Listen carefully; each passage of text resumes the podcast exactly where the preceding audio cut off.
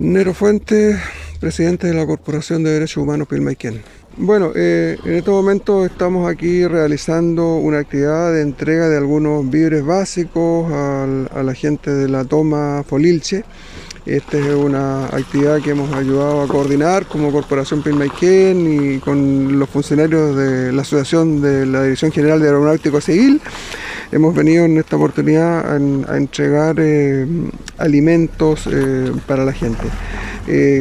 Creo que la actividad es tremendamente valiosa porque, porque estamos marcando un inicio de accionar del mundo social, de solidaridad de pueblo a pueblo de las organizaciones, eh, eh, de funcionarios, de, organizaciones sociales, deben hacerse también más presentes, sin perjuicio de que la responsabilidad principal está en el Estado. Aquí tenemos a un Estado ausente.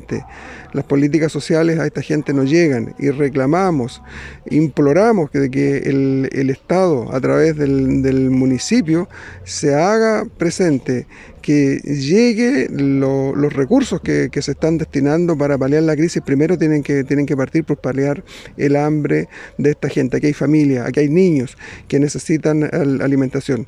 También yo quiero llamar a los dirigentes sociales a movilizarse, a coordinarse, a apoyar a esta gente que hoy día nos necesita. Esta es una labor humanitaria de primer orden.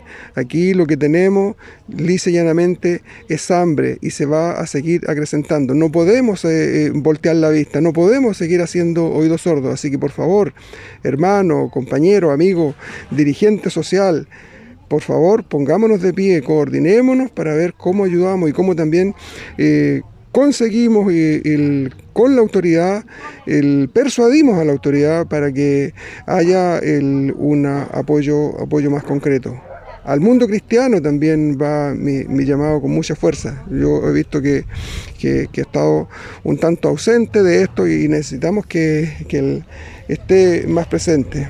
Como decíamos recién ahí en, la actividad que acaba de finalizar con, con los pobladores, eh, yo también como cristiano veo aquí que veo al Cristo crucificado y, que nos está implorando que lo bajemos del madero y eso, eso tenemos que hacerlo. Aquí no podemos quedarnos reclamando de lo que otros no hacen, de lo que la autoridad no hace. Hay cosas que también nosotros tenemos que hacer y tenemos que reclamarle y tenemos que plantear, hacerle propuestas, que es el momento, yo creo que en esta etapa no estamos en la etapa eh, tanto de la protesta. Hay que pasar de la protesta a la propuesta y de la propuesta a la acción concreta. Necesitamos unidad, necesitamos organización y necesitamos, eh, por sobre todo, solidaridad.